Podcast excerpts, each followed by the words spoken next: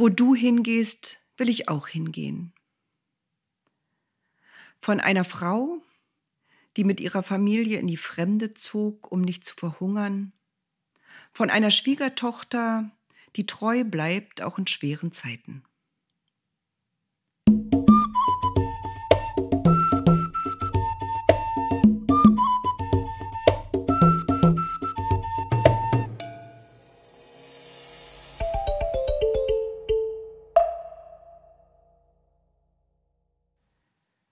Es war eine raue und harte Zeit, als die Richter für Recht sorgten.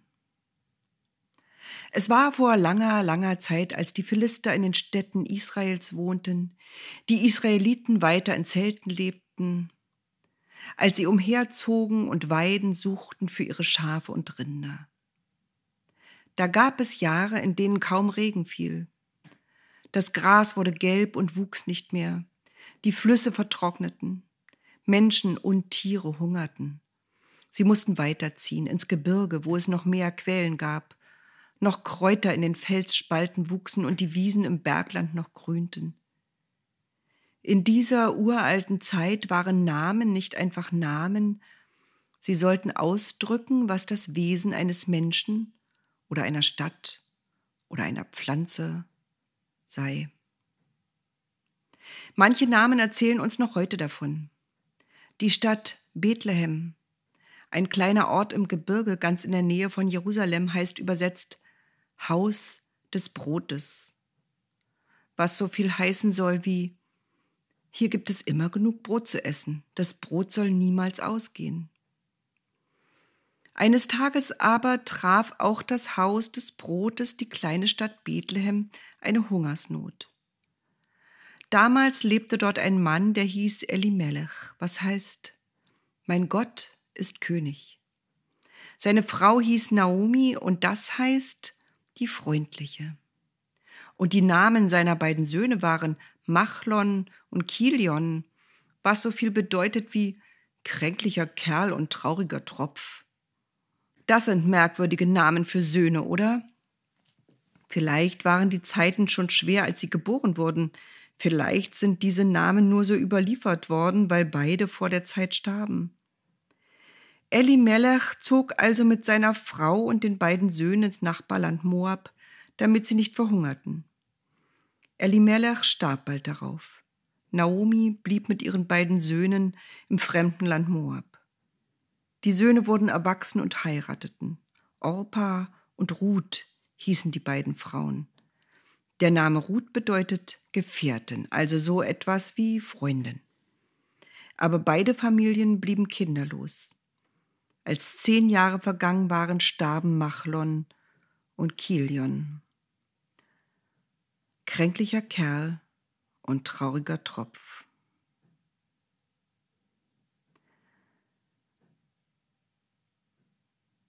Nun war Naomi wieder ganz allein ohne Mann und ohne ihre Söhne.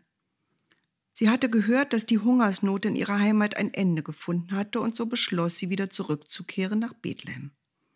Was aber sollten ihre Schwiegertöchter tun? Bestimmt würden sie noch einmal heiraten. Vielleicht würden sie glücklich werden und Kinder bekommen. Erstmal zogen die beiden jüngeren Frauen gemeinsam mit Naomi in Richtung Bethlehem auf das judäische Gebirge zu.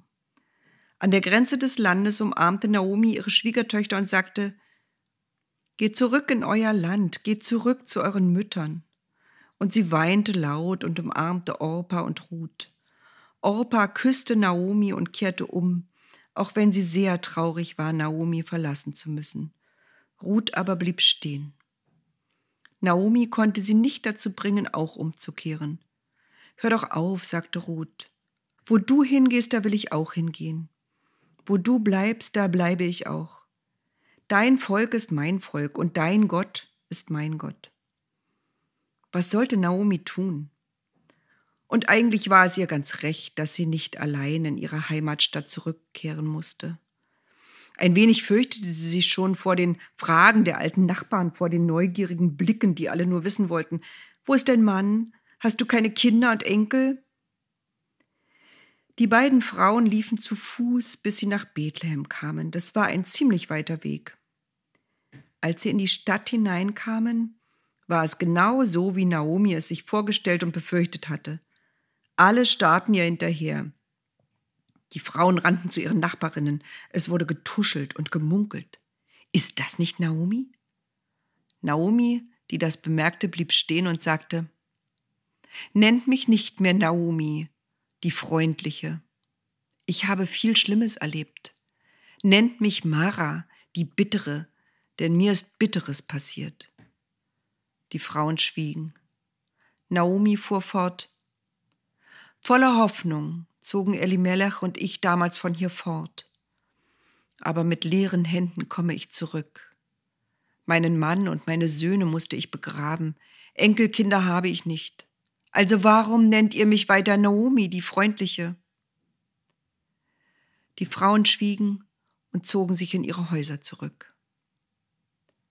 Als Naomi und Ruth in Bethlehem ankamen, war gerade die Zeit, zu der die Gerste geerntet werden sollte. Den beiden blieb gar keine Zeit zu trauern. Sie mussten Naomis altes Haus sauber machen, damit sie darin wohnen konnten und Arbeit finden, mit der sie sich ernähren konnten. In der ersten Nacht schliefen beide Frauen nicht. Wegen der Hitze hatten sie ihre Schlafmatten auf dem Dach des Hauses ausgerollt. Die Grillen zirpten, Katzen miauten. Ein warmer Wind strich über die Dächer. Naomi dachte an einen Verwandten ihres verstorbenen Mannes Elimelech, der Boas hieß. Sie würde ihn finden, hier in Bethlehem. Auch Ruth lag wach. Wenn es einen freundlichen Bauern gäbe, sagte Ruth nach einer Weile in die Stille hinein, dann würde ich ihn gern fragen, ob ich hinter ihm hergehen kann während der Ernte und die Ehren auflesen, die runtergefallen sind. Und Naomi sagte, das ist gut, tu das, meine Tochter. Endlich schliefen die beiden ein. Am nächsten Morgen standen sie zeitig auf. Ruth ging zu einem großen Feld, das voller Gerste stand, und bat, Ähren lesen zu dürfen.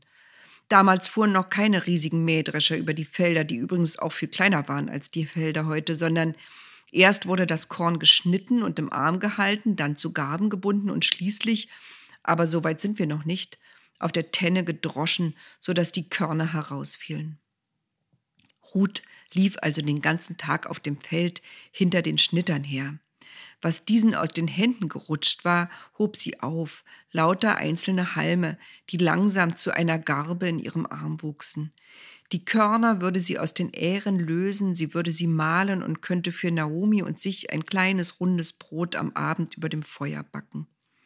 Ohne dass Ruth es wusste, war sie zu einem Feld gegangen, das Boas gehörte. Am Mittag kam Boas aus Bethlehem auf seine Felder, um zu sehen, wie die Ernte vorangeht. Er sah Ruth, wie sie gebeugt über das Feld ging, immer hinter den Schnittern her und fragte den Vorarbeiter der Schnitter, einen jungen Mann, ob er wisse, wer diese Frau sei. Der erzählte ihm, dass sie eine Frau aus Moab sei, die zusammen mit Naomi hergekommen sei. Den ganzen Tag habe sie so gearbeitet, sie sei sehr fleißig, kaum dass sie sich einmal ausgeruht habe oder ins Haus gegangen sei, um sich vor der Mittagshitze zu schützen. Boas gefiel, was der Vorarbeiter erzählte. Ihm gefiel aber auch Ruth. Alles an ihr gefiel ihm. Wie sie ihr Kopftuch gebunden hatte, wie sie sich nach den Ehren bückte, wie sie wieder aufstand und sich von Zeit zu Zeit eine Haarsträhne aus dem Gesicht strich. Die Leute in Bethlehem hatten schon erzählt von ihr und Naomi. Er ging über das abgemähte Feld zu ihr hin und sprach sie an. Du bist Ruth, nicht wahr? Ruth richtete sich auf. Geh nicht auf ein anderes Feld, bleib hier auf meinen Feldern bei den Frauen. Und den Männern, die vorne weggehen und das Getreide mähen, habe ich gesagt, sie dürfen dich nicht vertreiben, nur weil du nicht von hier bist. Ruth senkte den Kopf. Ich bin eine Fremde, eine Ausländerin. Wieso bist du so freundlich zu mir? Ich habe gehört, dass dein Mann jung gestorben ist und dass du deinen Vater und deine Mutter dass du deine Familie und dein Land verlassen hast, um Naomi hierher in ihre alte Heimat zu begleiten. Der Gott Israels möge seine Flügel über dich breiten, damit du Schutz findest und Ruhe. Du machst mir Mut, erwiderte Ruth, und wieder strich sie sich eine Haarsträhne aus dem Gesicht. Sie strahlte Boas an, und Boas gefiel es, wie sie ihn anlächelte. Als sich alle zum Essen setzten, bat er sie, sich mit in den Kreis der Schnitter zu setzen. Das war damals nicht üblich. Er bot ihr Brot zu essen an und frisches Wasser aus einem Krug. Ruth konnte gar nicht alles aufessen, so viel legte er ihr immer wieder in den Schoß. So hob sie auf, was übrig blieb. Sie wollte es Naomi mitbringen. Nach dem Essen ging Boas zu seinen Schnittern und sagte ihnen, sie sollten Ruth überall Ehren auflesen lassen, auch zwischen den Gaben, und sie könnten ruhig den einen oder anderen Halm liegen lassen. Das Essen war vorbei, alle standen auf und gingen wieder an ihre Arbeit bis zum Abend. Ruth klopfte die Körner aus den Halmen, die sie aufgehoben hatte. Es war ein halber Sack Korn. Das war viel, sehr viel. Als sie den Sack Korn zu Naomi brachte und ihr noch dazu Brot aus geröstetem Korn gab, wunderte die sich. Wo hast du denn heute Ehren gelesen? Das muss ja ein wirklich freundlicher und großzügiger Bauer sein. Ruth erzählte Naomi alles, was sie an diesem Tag erlebt hatte, und zum Schluss sagte sie, das war Boas. Boas? wiederholte Naomi ungläubig. Er ist mit uns verwandt. Er ist derjenige, der uns helfen muss. Er ist das, was man hier in meiner Heimat einen Löser nennt. Einen Löser? fragte Ruth. Was soll das denn sein? Naomi lachte. Und sie hatte lange nicht mehr gelacht. Wie der Name schon sagt, ein Löser ist einer, der eine Sache löst, auflöst, einer, der erlöst. Bleib bei ihm, arbeite weiter auf seinen Feldern, aber sage ihm nicht, dass er dein Löser ist. Ruth musste lachen. Mein Löser, wie das klingt. Aber sie tat alles, wie Naomi es ihr geraten hatte. Tagsüber arbeitete sie während der Gerstenernte und noch während der Weizenernte bei Boas auf den Feldern. Am Abend ging sie zurück zu Naomi ins Haus. Nach einigen Wochen sagte Naomi zu Ruth, es wird Zeit, dass du ein eigenes Zuhause bekommst. Ruth sah sie verständnislos an. Heute Abend, fuhr Naomi fort, wird das Getreide auf der Tenne gedroschen. Und dann gibt es immer ein großes Fest. Niemand geht mehr nach Hause, alle bleiben direkt auf der Tenne liegen, wo sie gegessen und getrunken haben und schlafen bis in den späten Morgen. Ruth verstand immer noch nicht. Du nimmst jetzt ein Bad, meine Schöne, und dann wirst du dich mit duftendem Öl einreiben, dass du riechst wie eine Prinzessin im Märchen, und dann nimmst du diesen großen Umhang hier Niemand soll dich erkennen. Aber du musst noch schöner und noch geheimnisvoller als sonst aussehen. Ruth wurde rot. Wenn Boas genug getrunken und gegessen hat, wird er sich auf der Tenne schlafen legen. Dann schleichst du zu ihm hin und schlüpfst unter seine Decke. Ruth sah ihre Schwiegermutter verständnislos an. Mach einfach, was ich dir sage. Alles geschah genau so. Als das Fest vorüber war, schlich sich Ruth an anderen Schlafenden vorbei, bis sie zu Boas gelangte. Sie hob vorsichtig seine Decke an und legte sich neben seine Füße. Als Boas mitten in der Nacht erwachte, erschrak er natürlich. Was machte eine fremde Frau unter seiner Decke? Wer bist du? flüsterte er so laut es ging und so leise wie möglich. Schließlich wollte er die andere nicht wecken. Ich bin Ruth, flüsterte die. Und du bist mein Löser oder Erlöser, wie Naomi sagt. Und jetzt gib mir bitte wieder ein bisschen Decke, es wird kalt.